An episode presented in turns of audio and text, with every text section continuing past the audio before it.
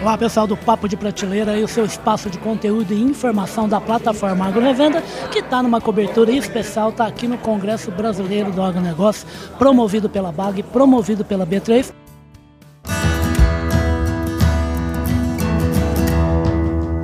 Podcast Papo de Prateleira.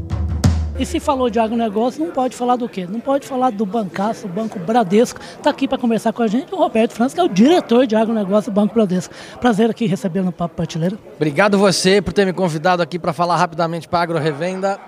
É, o Congresso traz muita informação interessante de sustentabilidade, de operações do agro, na verdade, cobertura da cadeia do agronegócio como um todo e os bancos com certeza. E nós somos patrocinadores também no evento da BAG, né? A gente não é dos principais patrocinadores, mas está cobrindo também, é, dado a relevância e, e né, a quantidade de personalidades que vem aqui do agro, a exemplo do governador, do secretário de, de Agricultura. E a gente tem que estar tá aqui, porque a nossa obrigação é saber o que está acontecendo na indústria e financiar o produtor rural, porque no final do dia é isso que importa. É financiar a compra de uma máquina, um trator, uma colheitadeira, uma plantadeira, fazer um custeio para o produtor rural, fazer uma cédula do produto rural, que é um título mais flexível para ele comprar insumos, para ele comprar terra, para ele poder investir. Então, o, o, os bancos em si vêm aqui para entender o que está acontecendo, para levar as melhores opções de crédito para o produtor rural, que é isso, no final do dia, que importa. E eu sou prova do que o Roberto está falando a respeito dessa presença em tudo quanto é evento, onde se fala de agronegócio, Bradesco está, porque no primeiro semestre eu mesmo fui a muitos eventos aí com a equipe do Bradesco trabalhando firme, oferecendo soluções de financiamento para o agro. Safra 2022-2023, safra de verão, a possibilidade do número mágico 300 milhões de toneladas. Qual é a sua expectativa?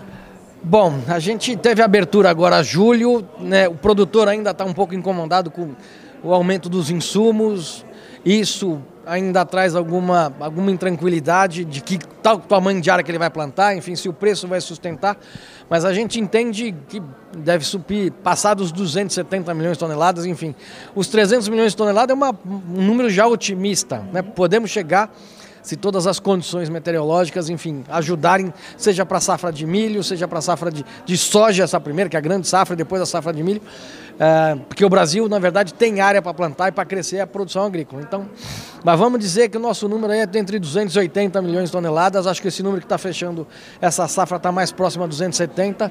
Algum crescimento certamente vai ter, financiamento tem, os custos de financiamento vieram um pouco mais altos, mas o que eu acho que é relevante de verdade é que a área agrícola, o, o agronegócio ainda traz um bom retorno para o produtor.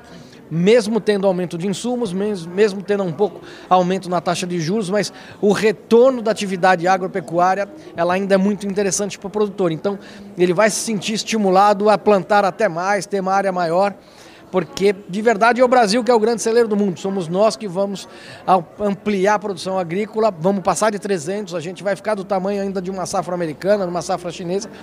Então, e os bancos têm aqui a, a obrigação de contribuir com o financiamento. E se tem alguém que faz isso é o Bradesco, fazendo há quase 80 anos e vai continuar fazendo, por quê? Porque a fazenda brasileira precisa produzir mais e para isso precisa investir em tudo quanto é tipo de tecnologia nova. E equipamento, financiamento é muito importante e faz parte dessa sacola. Vai correndo, Roberto está com pressa, porque tem muita conversa boa obrigado, lá para acontecer, né? Auditório, muito obrigado, um abraço para vocês e até a próxima. Obrigado, Roberto, o diretor de agronegócio Bradesco, o banco que está ao lado do produtor rural brasileiro a todo momento. A gente volta com mais uma conversa daqui a pouquinho. Tchau, tchau.